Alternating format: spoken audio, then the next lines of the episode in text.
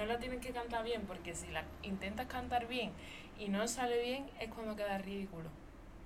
Yo nunca hago el ridículo. Una, pero no hay que cantarla entera, ¿eh? Hasta el estribillo. Vale. Una, dos y Y tres.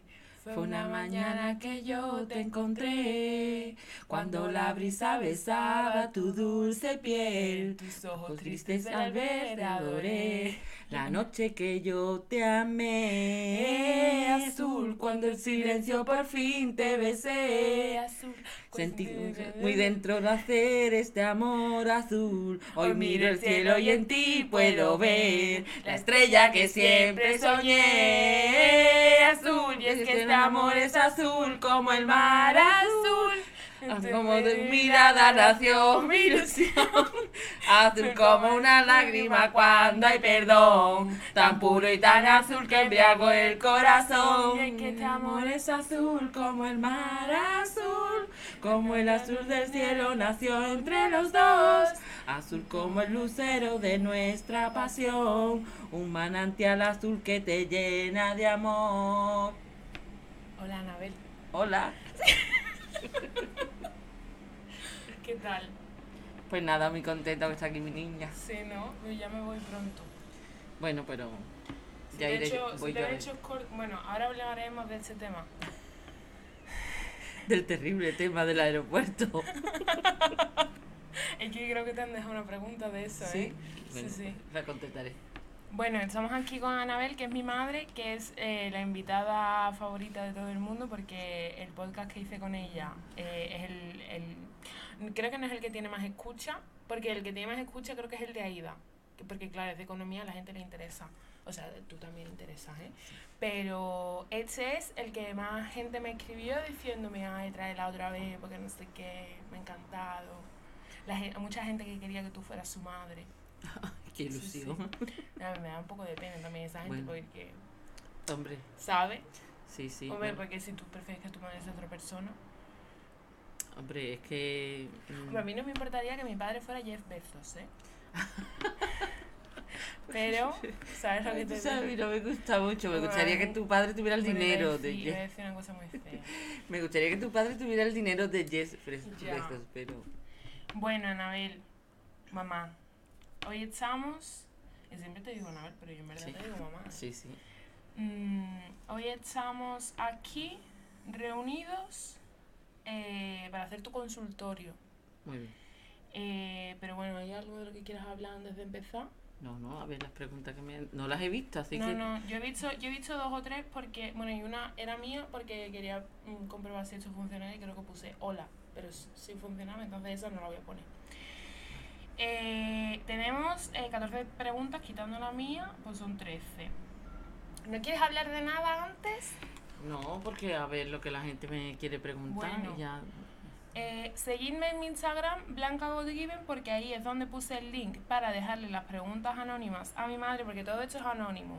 No sé, bueno, sé quién ha preguntado una cosa porque después me lo dijo, pero eso, las preguntas son anónimas y entonces pues si esto os parece guay eso, la próxima vez que venga Anabel, que venga mi madre, eh, pues hacemos otro consultorio, ¿no? Claro. También, ¿tú cómo vas a responder? ¿Vas a responder Yo como a- mujer que ha vivido? Claro, claro, sí, mis experiencias ¿Tú de qué la edad vida. tienes, Anabel?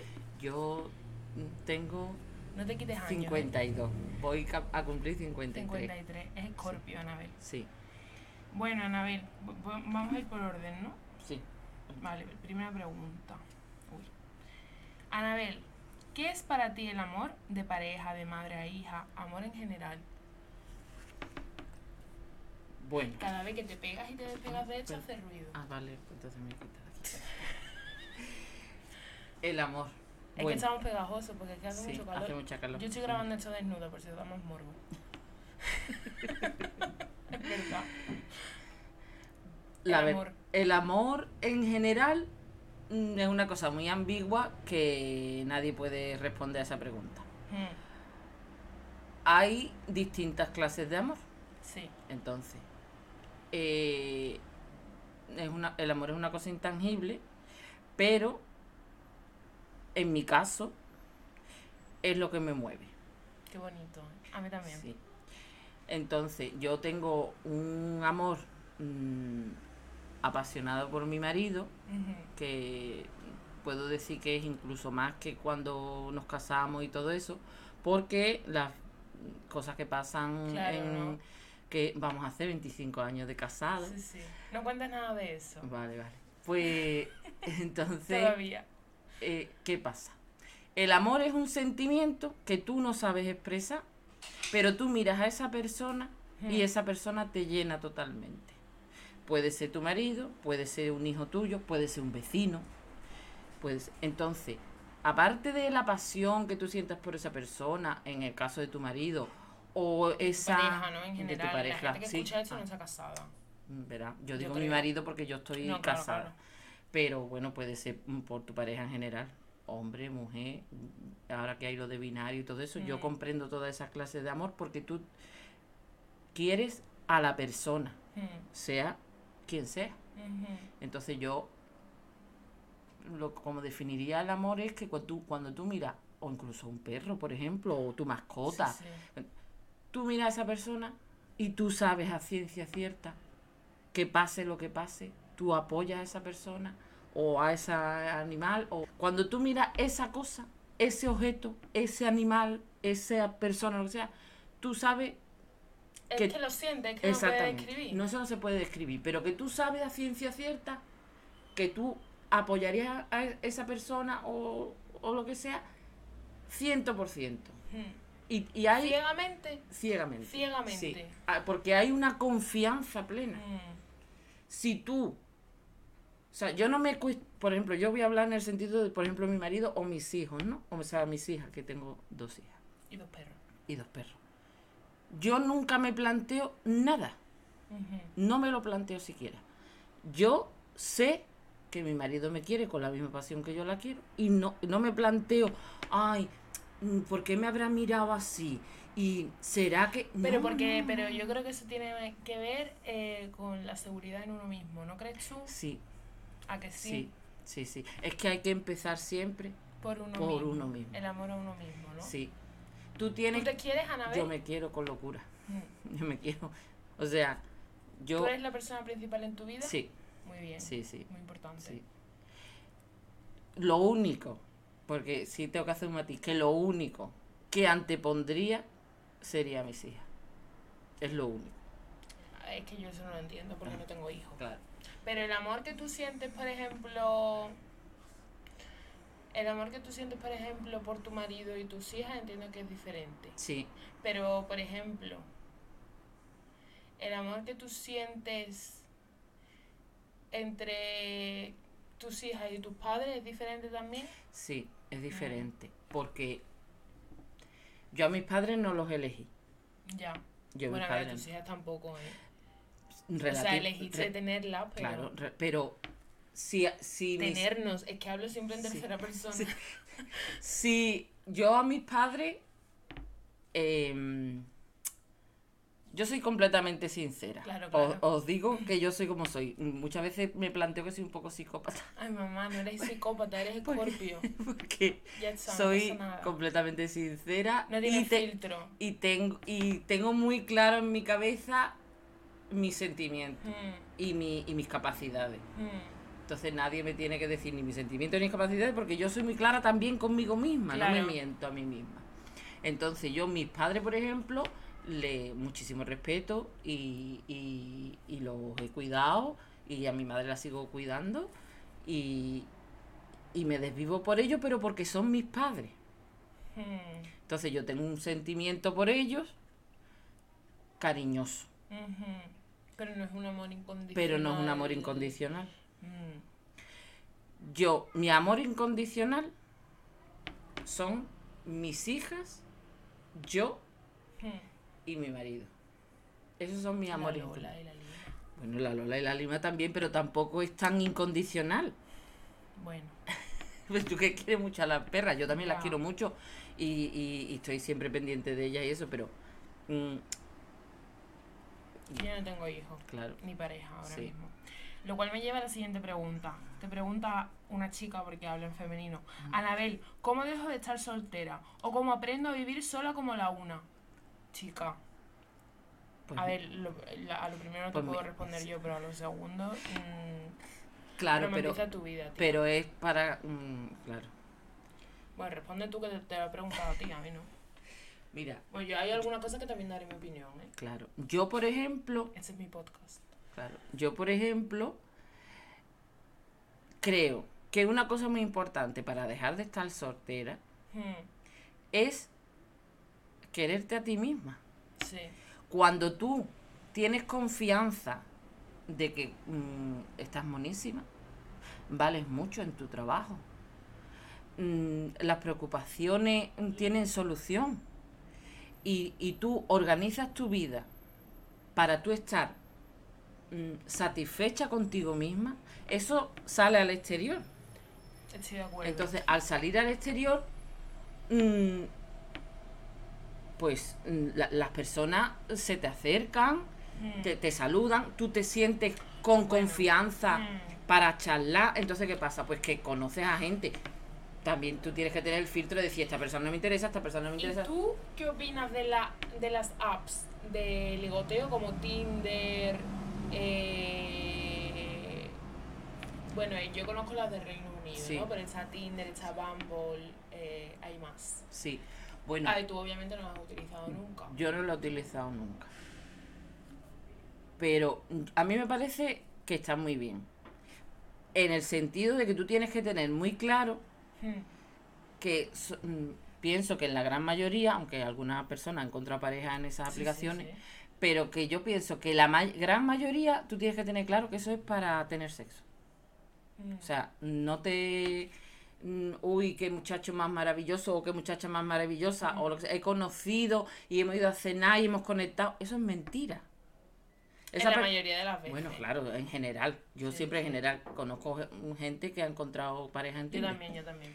Pero en, tú en general, tú te comportas como eres, pero tú tienes que tener el corazón eh, cerradito a saber que tú, esa primera cita, es él o ella, lo que sea, o estáis conectando porque vais a follar esta noche no porque ese muchacho es así de maravilloso esa muchacha así de maravillosa.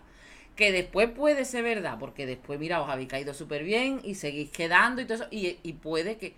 Pero en un principio, tú tienes que tener el corazón cerradito en el sentido de que tú tienes que tener claro que por lo menos la primera cita es para eso. Ya. Ya después. ¿Tú crees que a día de hoy, porque a mí me da un poco esa impresión, se empiezan las relaciones al revés? Sí. ¿A que sí? Sí, sí. A mí que eso es una cosa que me echa mucho para atrás, porque a mí en la primera cita no me gusta... Claro. No me gusta quitarme la ropa. Hombre, yo... Pero...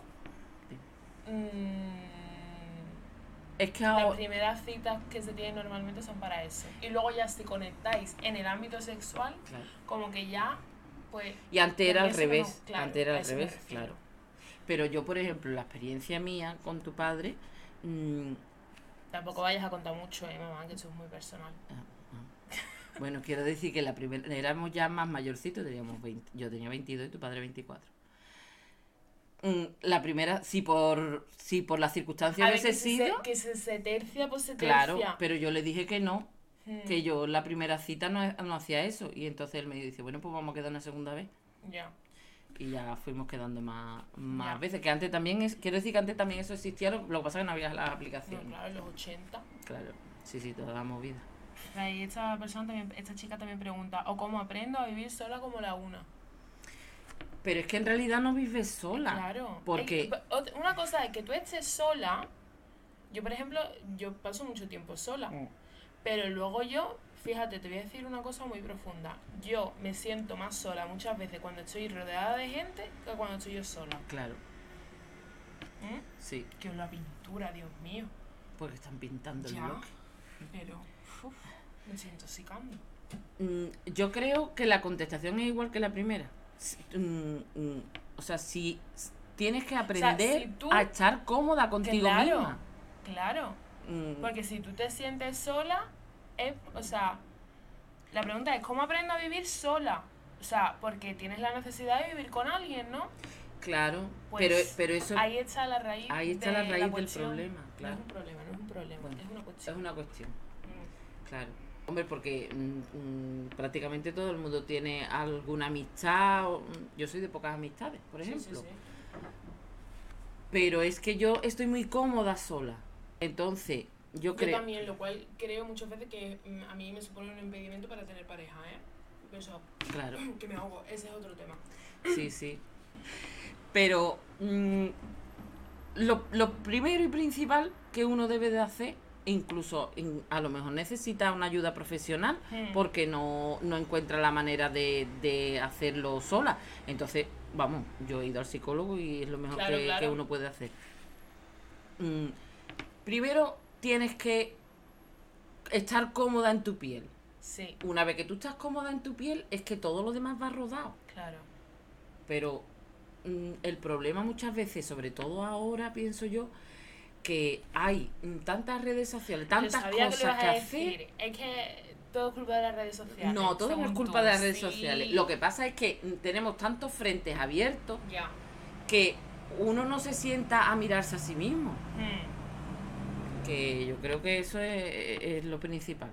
Entonces yo empezaría por eso, por, por buscar la manera de conocerme a mí misma y de estar cómoda conmigo misma. Una vez que tú estás cómoda contigo misma, es que mm, la vida es flipante. Pues sí. Entonces. Yo todavía no estoy en ese punto, porque al final yo creo que los 20 son una edad un poco complicada, ¿eh? Hombre, yo... Yo, mm, yo te lo digo así, yo, lo que te dije en el, en el episodio anterior que grabamos, yo me estoy dando cuenta de que he vivido en gran parte muy engañada, porque yo veía a la gente mayor que yo y yo decía, tienen la vida resuelta. Y no tenían ni No. puñetera idea de lo que estaban haciendo. Porque- Lo que pasa es que estaban fingiendo muy bien. Claro, si es que la gente, mucha gente vive de la puerta de su casa para afuera. Claro. No, no tiene, tú ves muchísima gente por la calle que no tiene ninguna vida interior. Entonces, toda su ansia de vivir es la apariencia hacia los demás. ¿Tú crees que cuanta menos vida interior tienes, más feliz eres? No, yo creo todo lo contrario. ¿Sí? Con- contra Yo más vida no interior, sé, ¿eh? contra más vida interior tienes, más feliz eres. ¿Pero a qué nos referimos como vida interior? Hombre, de, de, de, de, de hacer las cosas por ti misma, ¿no? Mm, no sé. Es que, Es que el otro día leí sí. una persona que dijo, las personas más inteligentes que conozco son la- las que conozco que también son más infelices. Y dije, pues, creo que es verdad. Que contra más inteligente eres, más infeliz eres. Sí, Claro que sí, eso sí. también es verdad. Es por eso que cuanto más tonto eres, por de- a ver, Ah, tonto sí, sí. una Sí, una- fea, pero mm, que más feliz eres. Yo creo, estás como menos yo creo eh, que, pendiente, o sea, mm, no pendiente, sino es que no me sale la palabra en español, pero estás como menos aware, eres menos consciente, ¿no? De lo que te pasa alrededor, eso sí. de las injusticias de la vida, de los problemas del Claro. mundo. Pero yo, por ejemplo, me considero una persona inteligente. Yo lo que pasa es que tengo una capacidad Ya, tía. sobrehumana de, de apagar el Pero interruptor. porque yo creo que también porque has vivido, ¿eh? Sí, No sé, de joven también eras así. creo que Ah, sí. vale, vale. Porque es que además una cosa súper importante del tema del interruptor es que siempre me ha resbalado totalmente lo que los demás piensen de mí. Que mm, sé a ciencia cierta que muchísima gente se cachondeaba, Sí. se mm, eh, sufrí bullying en el colegio, todo eso. Pero es que, eh, o sea, es que me he resbalado totalmente. También tengo que decir que también he tenido muchísima suerte, eh, que tengo una hermana maravillosa, Mm, que nos apoyamos al 100%, pase lo que pase, y pensamos distinto, hacemos distinto, Sí, todo claro. distinto. Pero mi hermana es, es mi hermana. Eh, tengo una pareja maravillosa, que también... Y luego... Su pareja es mi padre, ¿eh? Todo Ah, sí, sí. que Parece que Claro. está hablando de otra persona. No. Y entonces he tenido como un pequeño círculo Sí. mm, donde mm, mi refugio eh, es incondicional. Mm. Entonces al tener yo ese refugio incondicional, Bueno, pero ya de por sí el tema de tener un refugio es importante, porque hay mucha gente que no lo tiene. ¿eh? sí, sí, sí, sí. Bueno, pasamos a la siguiente pregunta. Vale. ¿Cómo te sentiste cuando Blanca se fue a Londres? Yo tengo que decir que no me acuerdo de cuando te lo dije. ¿Tú Pues, te acuerdas? Sí, me lo Ah, dijiste por, yo no me por acuerdo. teléfono. Me lo dijiste. Y además, o sea, lo único que me... A ver, pero no, eso no es que me acuerde, eso es que yo soy así, yo no te pregunto las cosas, yo te digo, voy a hacer esto. Sí, claro. Es que mm, yo os he criado para que hagáis esas cosas. Yo pido perdón antes que permiso. Sí. Creo que, Sí, bueno, sí. pero quiero decir, en este Y- sentido no hay y que a mí pedir perdón. eso en la bueno eso es otro eso es otro tema pero a mí eso en la adolescencia había una, una madre de una persona que me lo echaba mucho en cara ¿te acuerdas? que me decía es que tú nunca preguntas antes de hacer esto antes de hacer lo otro tú lo haces y y yo Claro, bueno. o me decía o en vez de preguntar que es de buena educación tú dices no voy a hacer esto Es que verá, todo esto es por la crianza. claro Entonces, yo, en mi casa, Cuando yo era pequeña y ya ado- adolescente y ya incluso adulta, había que pedir permiso para todo. ya Entonces, ¿qué es que tú eres muy moderna ¿eh? Bueno, Tú has yo- sido muy moderna. sí. Ahora ya tienes cosas que ya lo hemos hablado algunas veces que te cuestan un poquillo más, pero porque es normal, porque es eh, brecha generacional. Claro. Pero- No, no es que no lo entienda, lo que muchas veces el vocabulario me pierde. Ya. Que es lo que me eso. No es que yo no entienda una cosa o que no la acepte, simplemente que como me he criado con un cierto vocabulario, me cuesta trabajo. Pero yo, mm, en la, en la crianza vuestra, por ejemplo, mm, Pero a ti, pero a ti te encantan los LGTBIQ+. sí, a mí todo me encanta. Yo disfruto porque A además ellos les encanta Tsue, Sí, pues- lo dice mucho. yo disfruto con que cada persona mm, consiga en la vida, lo primero de todo, ser feliz. Y, y con esta palabra de ser feliz quiero decir que pueda Todo. brotar de, de- de ese cuerpo y de, esa- de ese alma mm, lo que esa persona es. Porque tenemos esta vida, no sabemos si nos vamos a reencarnar porque como no he estado, bueno, quiero decir que no estoy conscientemente... O a lo que- mejor te reenca a lo mejor te reencarnas, pero esta ha sido tu última reencarnación. Claro, Luego no ya pasas a otro Entonces, plano. tenemos el concepto de que tenemos esta vida nada más. Mm. Y si solo tenemos esta vida, Ya. ¿qué es lo que hay que hacer? Disfrutar. Hombre, Yo tengo un hijo mío y mi hijo me dice, comer, vivir. mm, mamá, yo creo que ni me lo tendría que decir porque yo ya lo sabría. Porque para eso he criado yo ese niño. O esa niña o, o ese ella, que ahora se dice ella, para tener el concepto abierto de Esa persona. esa persona. Exactamente. Yo el concepto persona me parece maravilloso. Entonces yo cuando os crié a ustedes, os crié como persona. Tenéis que mm, luchar por vuestros derechos, pero en eh, quiero decir que en general, que no he metido yo ahí... mm, no, yo os he dejado ser lo que soy. Hmm. Responde a la pregunta de cuando yo me fui a Londres. Ah, cuando, mira, cuando... Pues cuando, ¿cómo me sentí? Pues me sentí muerta de miedo, y muy feliz, las dos cosas. Mm, tú sabes que yo siempre te he dicho. A mí esto es un tema que me toca los cojones, ¿eh? Pero habla. Sí. Ah, no, pues que, que, que lo que quieras hacer, lo- que el refugio de casa siempre está. Ah, no, me creía que ibas a decir otra cosa, vale, Ah, vale. no. que, que el refugio de casa siempre está. Entonces, si tú quieres volar, que luego aquello no es lo que tú imaginabas, Hmm. pues tu casa está aquí. Hmm. Entonces, teniendo la casa, Ya, yo Eh. creo que de eso hablamos la última vez, ¿eh? yo no me acuerdo. sí, ¿qué te creía que iba a decirte? Ah, no, porque tú siempre me has dicho, tú lo que tienes que hacer es irte fuera. Si tengo yo Ah. un sitio para irme de vacaciones. ¿Sabéis cuántas veces ha venido mi madre a verme en tres años y medio que llevo yo viviendo en Londres? Ha Pero- venido una vez, cuando yo llevaba allí seis meses viviendo. O sea, los últimos tres años no ha venido a verme, siempre tengo que venir yo.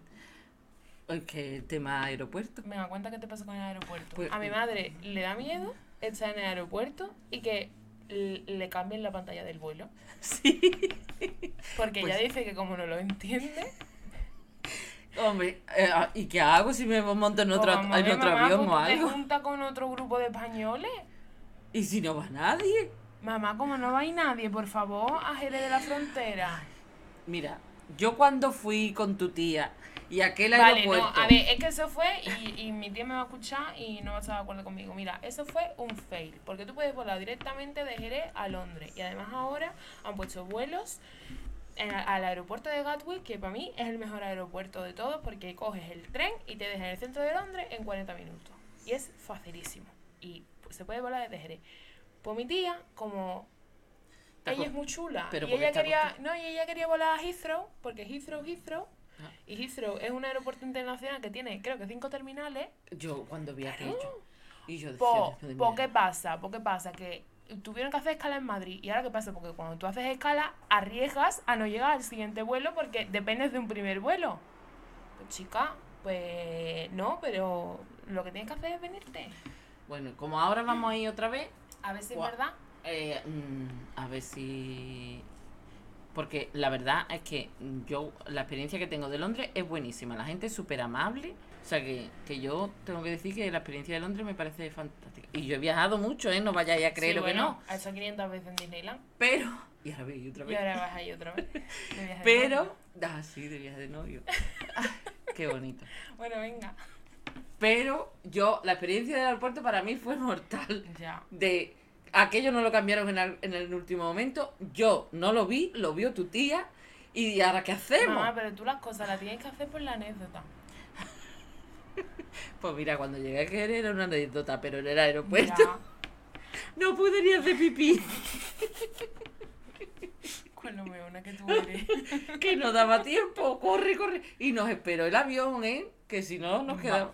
Bueno, pero bueno. La segunda pregunta dice lo mismo. Dice, hola Anabel. Qué educada la gente. Hola Anabel, quería preguntarte qué te pareció que tu hija siendo tan jovencita se fuera sola a Londres a trabajar. ¿Qué sentiste? ¿Te dio miedo? Bueno, es la misma Sí, pregunta. Claro. O sea, mm, miedo, pero miedo siempre te da porque es tu hijo o tu hija y, y entonces pues claro, mm, todo nuevo y eso. También tengo que decir que mm, cuando yo decidí de ser madre, Hmm. Eso lo hablamos en el Sí. último episodio, ya sé lo Yo vas a deci- decir. eh, yo mm, mm, y también hice, sacrificio eso, pero porque yo quise. No, claro. ¿Qué pasa? Vamos a ver, en, en tu época ya había la píldora, ¿no? Del día después Sí, esa claro, yo, yo la tomaba hasta que decidí ser madre. La píldora del día después. ¿te Ah, no, no, no, del día Ah, después no, la píldora normal. un chungo. La píldora- quiero decir la píldora normal. Pero, claro, y después cuando ya decidí de no tener más hijos, pues me operé para no tener más hijos y tener Ajá. libertad sexual total. Claro. Y lo que quiero decir es que yo quise educar a mis hijas mm, para que fuesen responsables, supieran resolver problemas. Después va también en el carácter de cada uno. Pero que llega un momento en que mm, la educación se acaba. Sí. En el sentido de que ya sois más mayores y yo pienso que, que si os, os he hecho Criado, criado eh, siendo para que fueseis unos adultos responsables, todo el mundo tiene la capacidad de por lo menos intentar hacer lo que quiera con su vida. Mm. Que después no sale como tú, eso, pues no, pues te puedes seguir mí- intentando. Claro, no, a mí al principio no me salió bien. Eso lo contaré en otro podcast. Pero bueno, no, no te rendiste, seguiste Ah, luchando. no, ya ahora me va muy Claro, bien, claro. Claro, por eso. Mm. Que ya lo, lo contaré en otro, porque este, si no, se nos va a hacer muy largo. Sí, La siguiente pregunta. Anabel, importante esto, tema de trabajo. sí. Anabel, si tuvieras que trabajar siete días, unos siete días seguidos, y librar siete días, o trabajar cuatro y librar tres, ¿qué harías? Ponte en la situación de una persona de 24 años. Yo creo que trabajaría cuatro días y, y, y Pues libraría. yo soy completamente, yo pienso completamente diferente. Sí, Sí, porque yo ahora que me he estado pegando, mm, claro, te Días. Sí, o sea, que a lo mejor me, he pegado tres semanas sin librar porque no podía permitirme librar ningún día. Con, a ver, yo tengo 23, pero vamos, es que la Sí. persona que ha hecho esta pregunta se quiere. Mm. Pero que tienes energía. Y luego, mm, pues si tú dices, pues mira, pues libro una semana, te puedes, te puedes poner descanso una semana te puedes ir de viaje. Yo sobre todo pienso en lo de irme de viaje. Te vas de viaje y luego dices, pues mira, que tengo Mm, cuatro semanas de vacaciones al año, pues me cojo mi semana de librar y una semana de vacaciones, pues ya son dos semanas. ¿Sabes lo que te digo? sí. Pero, Yo lo que veo con lo de trabajar cua- con la moto. Yo lo que veo con lo de trabajar cuatro y librar tres es que esos tres hay un día que tú siempre vas a dedicar a descansar y a estar en tu casa a limpiar, a cocinar o lo que sea. Entonces ya nada más que te quedan dos días para hacer tus cosas de, pues si tú quieres socializar, en plan de salir, de entrar, lo que sea. Y dos días en realidad tampoco te puedes ir de viaje a ningún lado. Yo personalmente, que mm, tengo más la edad de esta persona, sí. trabaja una semana y libra otra. Que es verdad que, claro, tú, tú trabajas una semana... que es verdad que tú trabajas una semana de seguido y tú... e- ambulancia. Que es verdad que tú trabajas una semana de seguido y, por ejemplo, si es de lunes a domingo, tú el lunes, el martes estás estupendamente y el sábado ya te quieres morir. Pero yo creo que merece la pena. Bueno, yo pienso que si tú trabajas cuatro días y descansas tres, mm, es que lo normal, o sea, si tú, si tu círculo de trabajo o mm, de amistades y de con las que te relacionas y todo eso, tienes más o menos tu horario, sí, Pero, pero que ese horario es muy raro, ¿eh? el de siete. el No, de- no, el de mm, trabajar cuatro y librar No, pero ahora por, en Barcelona y eso hay muchas empresas que lo están haciendo. Es que el, el concepto este que quieren poner ahora nuevo. Ya, ya. Entonces, ¿qué veo yo? Que, que creo que si todo el mundo sigue trabajando y eso, mm, sociala- socializas poco esa semana que tú estás, porque en realidad tú estás sola. Como no sea que tus amistades también tengan... Ahora, si trabajas cuatro días y descansas tres, creo que siempre estás activo. No sé. Bueno, te hemos dado dos opiniones Sí, y ya tú claro. decides. Claro, claro. Siguiente pregunta. Esta es eh, importante. Ay, todas son importantes, ¿eh? Pero esta dice: Mi madre me ha hecho odiar mi cuerpo siempre y ahora no soy capaz de aceptar que le pueda gustar a un chico y no sé muy bien cómo afrontarlo. Ve al psicólogo. Eso va a empezar, Sí. ¿no? Verás, a mí me pasó lo mismo. Mm, Mi madre tiene un tipo estupendo, una elegancia na- innata que es maravillosa.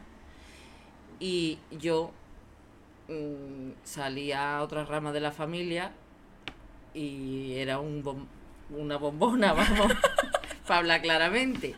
O sea, todo el mundo disfrutaba de dulces y de Y todo. régimen. Y yo siempre estaba a régimen, siempre. Y además me escogía la ropa porque todo me sentaba mal. Y no por esto he dejado de querer a mi madre, la No, sigo no. queriendo.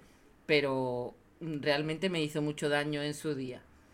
Eh, y además siempre me estaba comparando, etcétera, etcétera. Pero, mm, o sea, te comprendo perfectamente. Que, pero si ya eres adulta, sabes que eso es mentira. Tú lo sabes.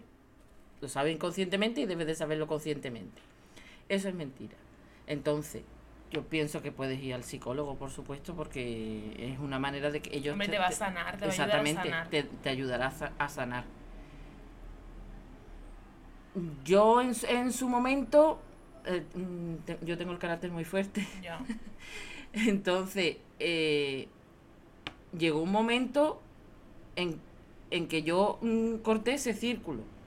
Si yo no le gustaba era problema de ella, no mío. Yo me considero una mujer maravillosa en todos los sentidos, pero no porque yo me lo tenga creído y eso, sino porque cada ser es un ser maravilloso. Entonces, mm, cada ser mm, es bello de alguna manera, eh, tu cuerpo mm, es tuyo. Tía, te voy a decir una cosa. Es que al final, o sea, aunque no seas una persona normativa, como por ejemplo nos pasa a nosotras, Claro, a lo mejor le gustas a menos gente, o sea, físicamente a lo mejor le gustas a menos gente, pero siempre hay gente que se va a, tra- a sentir atraída hacia ti. claro. O sea, y, o sea, y que no por gustarle a más gente, eso te hace mejor o peor. claro. O sea, es igual, yo qué sé, pero igual que a ti tampoco te atrae todo el mundo, ¿no? Efectivamente, exactamente, es que, es que es eso. Lo que pasa que sí que es cierto que mm, en la cabeza de uno, eh, tú mm, te has metido desde pequeño en la cabeza que mm, tu cuerpo está equivocado. Ya. Y eso no es así, porque es que cada persona es como es. Entonces, ¿Te gusta a ti el movimiento body positive? sí, claro sí, que a mí regulinchi. bueno, me, me gusta. cosas. Claro, como todo. O sea, a mí me, me, me gusta porque es una manera de que todo el mundo vea todos los cuerpos norma- todos los cuerpos normativos. Lo que pasa que hay, hay gente que ya exagera. O sea, Bueno, Yo, haré, haré otro podcast de hecho, pero Sí. contigo no, con otra persona. claro, pues muy bien. Pero tía, que vayas al psicólogo porque sí. mm, creo que es la manera, o sea, creo que es la persona que más herramientas se le puede dar para sanar. Sobre todo al principio, porque al principio como que parece que todo va, o sea, por ejemplo, ¿no? Mi, mi experiencia con el psicólogo es Sí. que al principio eh, ha- haces como un avance muy rápido y luego ya es más en plan trabajo tuyo Claro. personal. Sí. Pero con las herramientas que te ha dado el psicólogo. Exactamente. Entonces, mm, tía, pues eso, ve a terapia. mm, y, y bueno, si me quieres escribir por privado, pues hablamos por privado. Y, y yo es eso. Y a mí me, o sea, me costó darme cuenta, ¿eh? Porque yo también me sentía como muy mm, indeseada, ¿no? Por los hombres en este caso. Pero por las mujeres no. Pero por los hombres sí A mí que va un poco más va más allá de buscar validación eh, masculina, ¿eh? sino de decir, joder, ¿por qué no me encuentran atractiva? O ¿por qué a mi amiga sí y a mí no? O mira, lo que me pasó el otro día, que me reventó los cojones. ¿Eh? Fui, bueno, estaba con un grupo de personas que yo no conocía. Saludé a todo el mundo y los hombres eh, no me saludaban. Bueno, ellos tienen un problema. Ellos, bueno, ellos tienen un problema de una falta de educación bastante Claro, gorda. Exactamente. Pero mm, a mí, por ejemplo, es una cosa que me han hecho desde la adolescencia de yo llego a un grupo y de saludar a todas mis amigas con dos besos y a mí o saludarme con la mano o directamente no saludarme, pues yo a lo mejor en otro momento de mi vida cuando era más joven pues me lo hubiera tomado peor. Pero me- es que me hizo hasta gracia porque dije, es que mm, con 25 años que tiene, es que me parece ridículo Eh, Exactamente. sinceramente, la falta de educación que tienen. Pero bueno, eh, todo esto para decir que mm, siempre le vas a gustar a alguien. Pero que lo primero que tienes que hacer es gustarte tú misma. Claro. Es que si- uno siempre empieza, o sea, todo empieza siempre por uno mismo. Sí, Pero vamos, que la verdad que vaya al psicólogo sí, eh, es que te da las herramientas claro. para cualquier, Sí. no solamente este problema, sino cualquier problema que uno tiene que lo ve, que no lo puede resolver, siempre Y que hay, hay psicólogos. Bueno, a ver, yo siempre prefiero una psicóloga. Yo, Sí, para sí. mí, yo siempre prefiero una Yo psicóloga. también Pero- he ido a psicóloga, no a psicóloga. O sea, en femenino he ido a una Mm. psicóloga. Pero que hay, mm, bueno, hay profesionales de la psicología que además están especializados en, en temas de TCA y todo eso, en, en plan si ha sido tu caso, que todas las niñas en algún momento en la adolescencia siempre tenemos problemas con la comida y pues te puede ayudar un montón. Yo Sí. no, no, ahora mismo no se me viene nadie a la cabeza, ¿eh? pero bueno, eso. ¿Tienes algo más que decir? No, no, no. Que- vamos, yo pienso que ese es el primer paso. Hmm. Y además le da toda la herramienta, sobre todo. Bueno, y la relación con su madre, ¿se- ¿qué hace? ¿Se enfrenta a su madre? Bueno, yo lo que te puedo decir es que yo sí lo hice. Ya. Yo, yo sí me enfrenté, o sea, me enfrenté, quiero decir, no, No, no es que yo una me paliza de muerte, ni, claro. ni, ni le eché una bronca, Hmm. ni nada de eso. Simplemente cuando surgía eh, e- ese comentario o esa ocasión, yo en ese momento le contestaba, le decía que ¿Y yo ya era de adulta. algo? ¿Servía de algo? Mm, Es que yo pienso que la gente así, creo que sinceramente que no les sirve, ¿eh? Bueno. Personalmente. Verás, en el, Pienso. en el caso de tu abuela, eh, me sirvió A, ti, ¿no? De, me- para esa- empoderarte un exactamente, poco. Claro, para no agachar la cabeza. Ella seguía haciendo los comentarios, pero a mí ya no me hacían daño. Vale, vale, A mí ya no me hacían daño. vale. Eso es importante. Claro, claro. Yo, o sea, a ver, no, es que no lo sé, es que yo tampoco lo he vivido. Es que en, normal, el momento en que te mm, revela Sí. y contestas a esa persona, Hmm. Aunque esa persona no va a cambiar de su forma de pensar porque ella piensa que Esto lleva la es razón. aplicable a todo, ¿eh? No Sí, sí. solamente a las madres que No, no, eh, a- a hacen body shaming a sus hijas, Claro. sino a un bully también. Yo, Claro, en- el- te en el a un bully creo que no va a cambiar la actitud, pero para ti creo que sí que te empodera. Es que aunque esa persona mm, te vuelva a hacer el comentario, sea tu madre, sea un compañero de clase, lo que sea, te vuelva a hacer el comentario, Mm, ahí ya hay una barrera. claro, Una barrera que tú dices, bueno, tú puedes decir lo que quieras, tú puedes pensar como quieras, pero a mí no me afecta Mm. porque yo no pienso como tú. mm, Entonces, eh, eh, la cuestión es que tú contestas con educación y todo, no, no. ¿eh? Pero mm, un poco como que le dices, piensa lo que quieras, pero es que pasa olímpicamente. La, la siguiente pregunta es, ¿usted es un homie? Ay, no sé qué significa ah, eso. Ah, yo tampoco. ¿No será un robot de eso? ¿Un homie no será un robot? ¿Un homie, mamá? Yo ¿Qué es un robot homie? No, es que como... ¿Una rumba? cuando, cuando te hacen encuestas y todo eso, te dice, ¿es usted un robot? Pues digo yo, pues a lo mejor es Es que no sé si un homie es en plan, una homie en plan, una tía chula o homosexual. Homosexual no eres, ¿no? Yo homosexual no soy. A ver, ¿qué más preguntas hay? ¿Qué es un homie? El lugar más extraño en el que has ido al baño. Yo creo que eso es un robot, ¿eh, mamá? No tienes que responder a eso. He ido, en el, he ido en el campo, en el campo. Ah, bueno, pero en el campo todo el mundo, ¿no? Qué, qué pesada es la gente con eso, ¿eh? A ver. Pero es que no sé por qué te lo preguntan a ti, porque vamos, tú nunca has hablado de este tema, la que habla de este tema soy yo. ¿Crees en la lectura de mano o leer las cartas a alguien? ¿Dónde podría encontrar a la gente que lo haga en Cádiz? Ni idea, ¿no? No sé, ni idea, porque hace mucho tiempo que no me lo hago. Hmm. Cuando era jovencita, sí creía mucho. Sí. Me lo hice en lo de la lectura de, cartas. Me sorprendió mucho porque es verdad que lo adivinó todo. Es que... A ver, todo eso viene de que yo por mi cumpleaños fui a visitar a una persona que me echó, la, me echó las cartas. Y a día de hoy todo, menos una cosa, pero creo que esto no es culpa de las cartas, creo que es culpa mía porque eh, lo que me iba a pasar era eh, una consecuencia, una cosa que yo iba a hacer que al final no hice. Eh, Hola, soy la Blanca del presente, que os quería hacer un update porque entre la grabación del episodio con mi madre y la edición, que la estoy haciendo ahora mismo, ha pasado un mes y medio. Y en ese mes y medio, pues sí que se ha ya cumplido todo de lo que estoy hablando, que en ese momento no se había cumplido pues ahora sí que se ha cumplido, ¿vale? Y nada, quería hacer una aclaración. Os dejo con el resto del episodio y sobre todo con mi madre. Y todo lo demás me lo acertó. O sea, me ha pasado. Y no es una cosa, o sea, y no era una cosa que dependiera de mí, ¿eh? Claro. Entonces es heavy. Y yo esto lo, lo hablo abiertamente. Y ahora todo el mundo quiere que le diga dónde. Ah. Pero es que fue en Barcelona. Y no puedo decir el nombre de la persona porque me ha pedido que no lo vaya diciendo por ahí. Yo me lo hice aquí en Cádiz. Fue una, vamos, me llevó una amiga de aquella Siempre es una amiga, siempre es una amiga la que te lleva. porque yo no eso. Es verdad, me acertó todo, lo bueno y lo malo también, ¿eh? A mí, todo lo que me ha pasado ha sido lo bueno. Lo malo que me iba a pasar, bueno, a ver, tampoco era malo. Pero no me ha pasado porque era una consecuencia.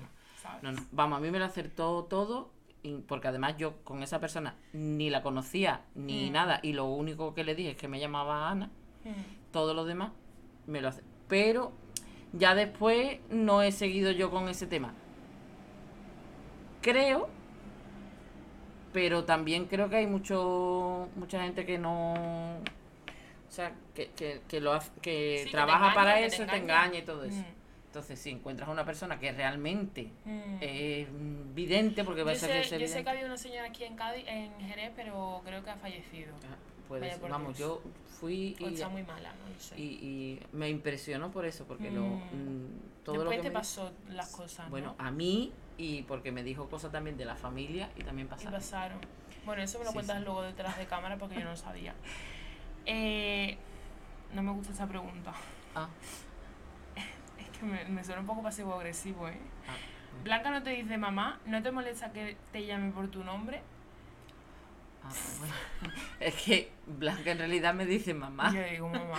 me dice mamá lo de Anabel aquí en el podcast. Hombre, pero, pero eso tiene un eso tiene una explicación y es que a mí me da mucha rabia, o sea, bueno, esto es que yo siempre digo, esto va para otro episodio, esto va para otro episodio, después nunca lo hago porque no tengo gente con quien hablar de estos temas, pero a mí me... Todo empezó el día que yo vi una tarta que ponía feliz cumpleaños abuela. Y yo dije, ¿esta persona qué pasa? ¿Que no tiene nombre? Mm. Ya como se ha convertido en madre y posteriormente en abuela, ya ha perdido su identidad, ya solamente es abuela. Sí, sí.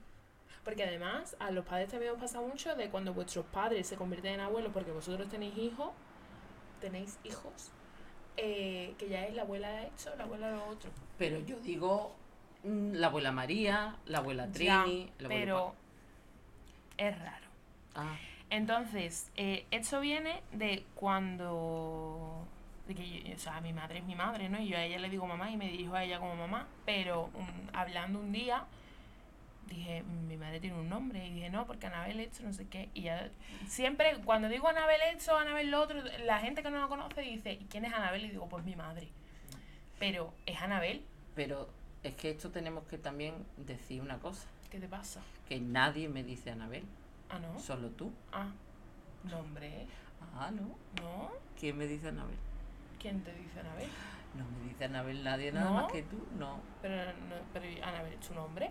Sí, sí, sí. Bueno, mi madre se llama Ana Isabel, pero Claro, Ana vamos. Isabel. Cuando era pequeña estaba en el colegio todo el mundo me decía Anabel, pero después cambié a Ana, Ah, que todo el mundo me dice Ana, Ana. Y ahora ya después tú has empezado a decirme Anabel y ya la gente otra vez me dice claro. Anabel. Esto es como...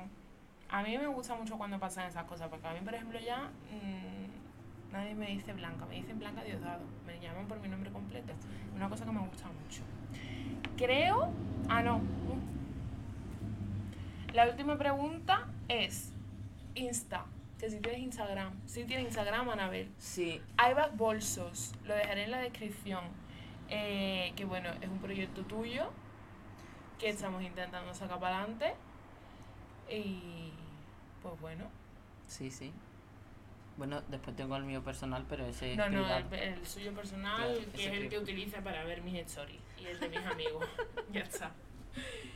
Eh, Anabel, pues ya está, estas son las preguntas. Mira, nos ha quedado un podcast de una duración perfecta. Sí, ah, mira, pues estupendo. ¿Quieres decirle algo a tus fans? Pues nada, que me alegro de tener fans. Un Mira, montón una, tienes, una ¿eh? cosa que Un montón de fans. Pues nada, que saludarlo, decirle que, que aquí estoy para lo que me quieran preguntar, si necesitan lo que sea, Eso. aquí estoy.